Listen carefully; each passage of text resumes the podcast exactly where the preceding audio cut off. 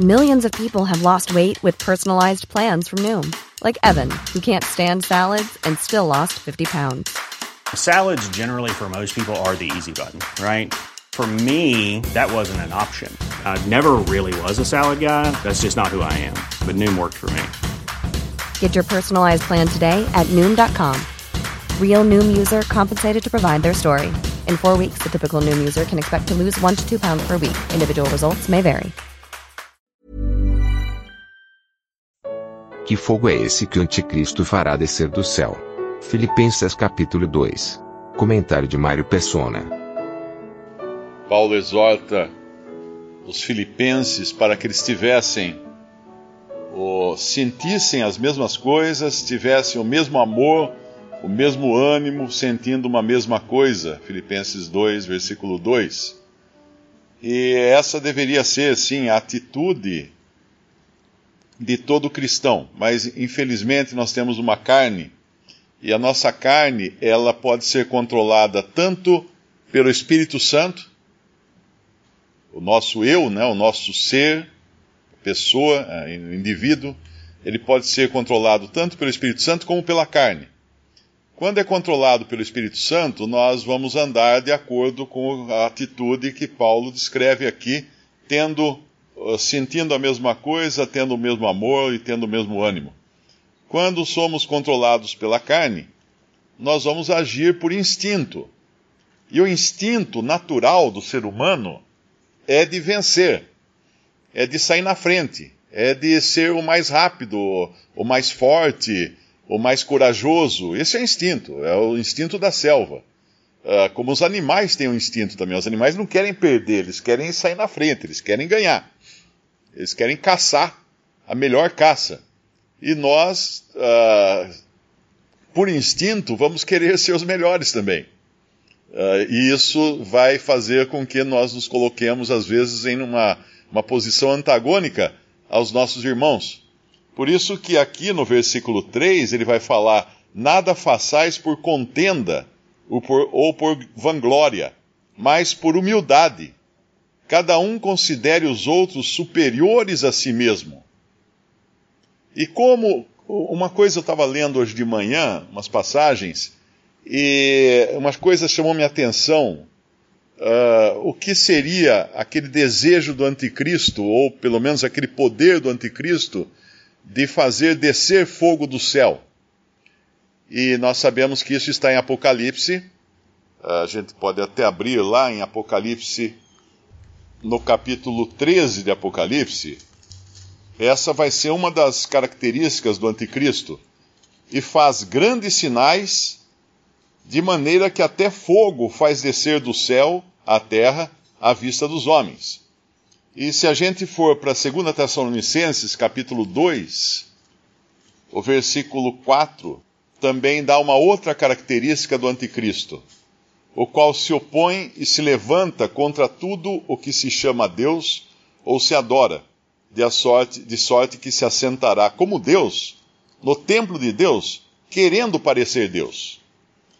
Essa, essa característica do anticristo é a car característica de Satanás. Satanás quis ser o melhor.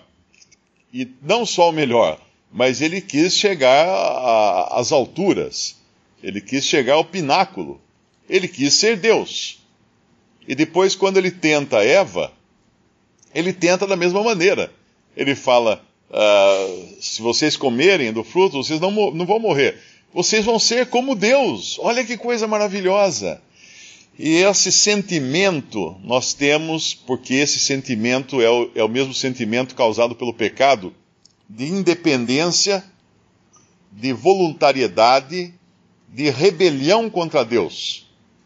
Porque se nós, se eu quero ser melhor que o meu irmão, depois eu vou querer ser melhor do que os meus irmãos.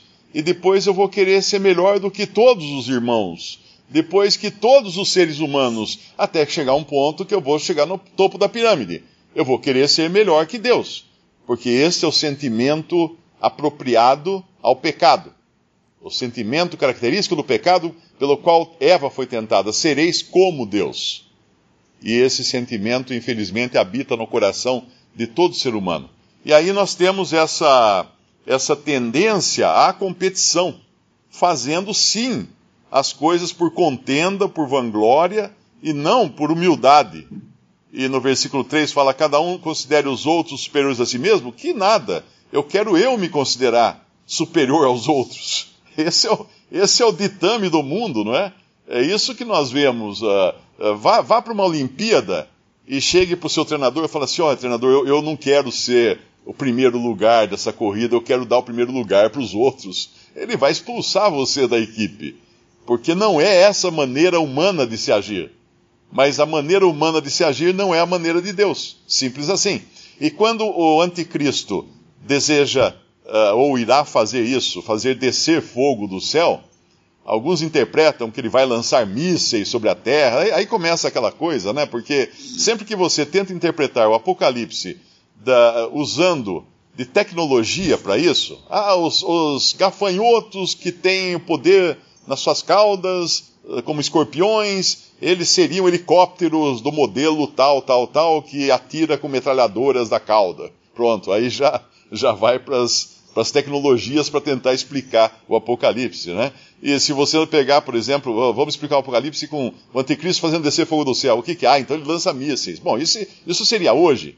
Amanhã nós não sabemos qual, qual a tecnologia. No passado, poderia dizer que ele lançava flechas, flechas inflamadas, ou ele lançava aquelas catapultas com bolas de, de pedras untadas em, em, em, em piche para queimar a cidade inimiga. Também era fogo caindo do céu. Mas na realidade, o que ele deseja fazer, o que ele vai fazer, é querer parecer Deus, porque Deus é quem lança fogo dos céus. Se nós olharmos para a primeira passagem onde isso acontece, eu acho que é a primeira, em Êxodo 9, 23, esse foi um dos juízos de Deus. Um dos sinais que Deus fez através de Moisés, era Deus fazendo isso, e Moisés estendeu a sua vara para o céu, e o Senhor deu trovões, saraiva e fogo corria pela terra. E o Senhor fez chover saraiva sobre a terra do Egito. O que é Saraiva? Saraiva são uma chuva de pedras inflamadas sobre a terra do Egito, porque o fogo corria sobre a terra. E depois nós, nós vamos encontrar também que em Sodoma, o que Deus fez? Fez chover fogo dos céus. Uh, quando, quando aqueles meninos uh, desafiaram uh, Elias, aliás, não foram os meninos, foram, foram os capitães, né, de 50, etc. Ele fez descer fogo do céu sobre aqueles homens para queimar o exército inimigo. Davi também edificou um altar, lá em 1 Crônicas, Davi edifica um altar a Deus, e aí o Senhor responde com fogo do céu sobre o altar do holocausto. Salomão, mesma coisa, veio o fogo do céu sobre o holocausto. Uh, então, quando nós vemos esses exemplos de fogo do céu é Deus usando do seu poder. Então o anticristo vai querer também parecer Deus, fazendo coisas que Deus faz para enganar. Essa é uma, de, uma das ideias dele. Agora, como fica então o, andar, ou atitude do cristão, né, agora voltando para Filipenses 2, nós vamos encontrar que o contrário dessa atitude também estava nos próprios discípulos do Senhor. Se a gente vai lá em, uh, por exemplo, em Lucas capítulo 9, versículo 51. Uh, ah, no versículo, um pouco antes, no versículo 49, os discípulos falam assim: Mestre, João fala para o Senhor, Mestre, vimos um que em teu nome expulsava os demônios, e lhe proibimos porque não segue conosco. E Jesus lhes disse: Não o proibais, porque quem não é contra nós é por nós. Eles estão aqui cheios de si. Eles estão aqui orgulhosos de andarem com o Senhor Jesus e agora saem lançando do juízo para todo lado, atirando para todo lado, porque eles estão se achando o máximo aqui. Subiu a cabeça deles o poder e a autoridade que o Senhor Jesus tinha dado a eles. Então, no versículo 51, aconteceu que, completando-se os dias para a sua assunção, manifestou o firme propósito de ir a Jerusalém e mandou mensageiros diante da sua face, e indo eles entraram numa aldeia de samaritanos para lhe prepararem pousada. Mas não o receberam, porque o seu aspecto era como de quem ia a Jerusalém. E os discípulos Tiago e João, veja só, João, aquele que Jesus amava, aquele tão, tão cordato, tão pacífico que nós encontramos na Bíblia, né? E os seus discípulos Tiago e João, vendo isso, disseram: Senhor, queres que digamos que desça fogo do céu e os consuma como Elias também fez? Voltando-se, porém, repreendeu-os. O Senhor repreendeu-os e disse: Vós não sabeis de que espírito sois, porque o Filho do Homem não veio para destruir as almas, as almas dos homens, mas para salvá-las. E foram para outra aldeia. Esse era o espírito do, do, dos discípulos. Não eram pagãos, não eram pessoas selvagens, eram discípulos do Senhor, escolhidos a dedo pelo Senhor, que agora, revestidos de poder, e de autoridade, estavam então achando que eles podiam tudo.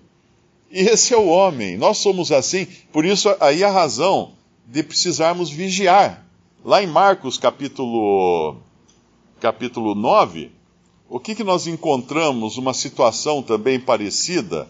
O Senhor tinha subido ao monte com dois discípulos, com três discípulos, Pedro, Tiago e João, tinha se transfigurado no, em cima do monte, depois eles descem no monte, não é? Uh, no outro evangelho, nós vemos que os discípulos tinham dormido naquele episódio e acordaram em cima da hora, assustados com o que estava acontecendo.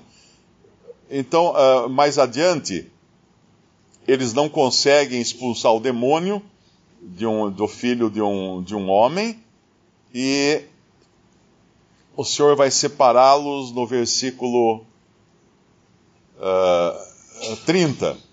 E tendo partido dali, caminharam pela Galiléia, não queria que alguém o soubesse, porque ensinava os seus discípulos e lhes dizia: O filho do homem será entregue nas mãos dos homens, matá-lo-ão e morto ele ressuscitará ao terceiro dia. Mas eles não entendiam esta palavra e receavam interrogá-lo. Receavam interrogá-lo. E mais adiante nós vamos encontrar que Pedro, quando percebeu o que estava acontecendo, o que ele fez? Arrancou da espada e cortou a orelha do servo do sacerdote uh, ele quis dar uma de machão, indo contra aquilo que o Senhor tinha já designado que iria acontecer. Nos versículos 34 diz que eles se calaram porque pelo caminho, porque eles se calaram, né? O Senhor, o Senhor fala no versículo 33, chegando a Cafarnaum e entrando em casa, perguntou-lhes: Que estáveis vós discutindo pelo caminho? E eles calaram-se, porque pelo caminho tinham disputado entre si qual era o maior. Olha eles aqui de novo. No caminho, eles tinham, tinham disputado entre si qual era, qual era o maior. Eles não tinham entendido o que o Senhor tinha falado acerca da sua morte e ressurreição, e ao invés de perguntar ao Senhor, eles começaram a discutir entre si. E toda discussão, todo debate entre os homens sempre leva à questão de quem é o maior o assunto deve ter se desviado, deve ter adernado para essa questão de quem é o maior, porque essa, essa é a finalidade do debate. Quem é o maior? Quem está com a razão? Quem sabe mais? Quem tem os melhores argumentos? Por isso que às vezes é importante até. Uh, existem hoje muitos debates públicos na TV e na internet que convidam cristãos. Eu já fui convidado, inclusive, uh, respondi educadamente que eu não, não, não iria, preferia não ir para um programa de TV que era um debate sobre o cristianismo. Eu não fui, não respondi, não vou, não respondo que eu não vou nessas coisas. Por quê? Porque num debate, ainda mais público, cada um vai querer fincar sua posição e vai querer sair ganhando, vai querer o maior número de aplausos, vai querer ser o vencedor do debate. E o debate acaba sendo, não no sentido de esclarecer dúvidas, mas de ver quem é o maior, quem é o melhor, quem é o mais inteligente, quem é o mais, o mais poderoso, quem consegue descer, fazer descer fogo do céu, quem tem poder sobre todas as coisas.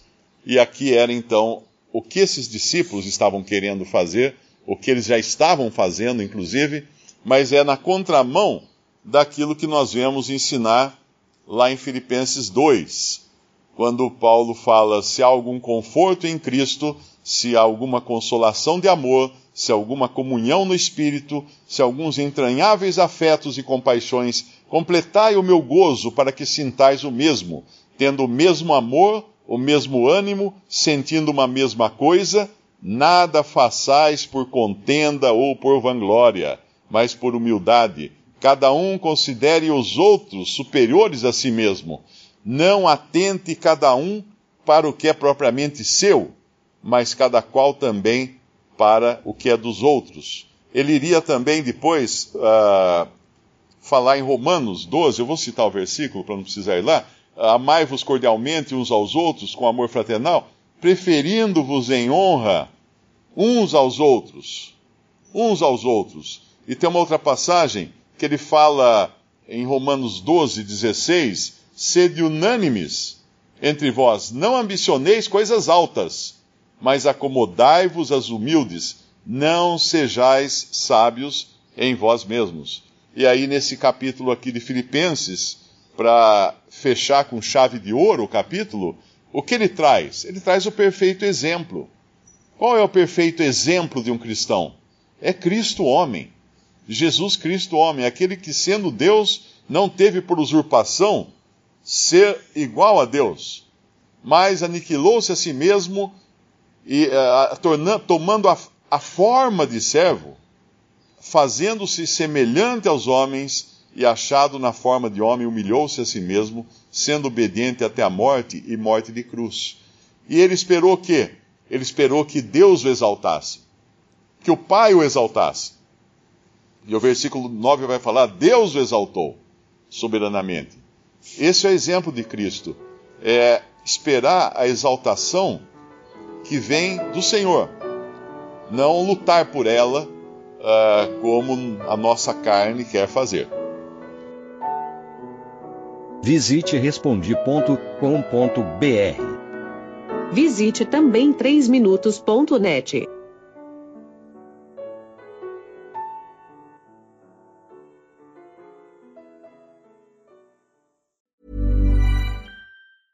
Even when we're on a budget, we still deserve nice things. Quince is a place to scoop up stunning high-end goods for 50 to 80% less than similar brands. They have buttery soft cashmere sweaters starting at $50, luxurious Italian leather bags, and so much more. Plus, Quince only works with factories that use safe, ethical, and responsible manufacturing. Get the high-end goods you'll love without the high price tag with Quince. Go to quince.com/style for free shipping and 365-day returns.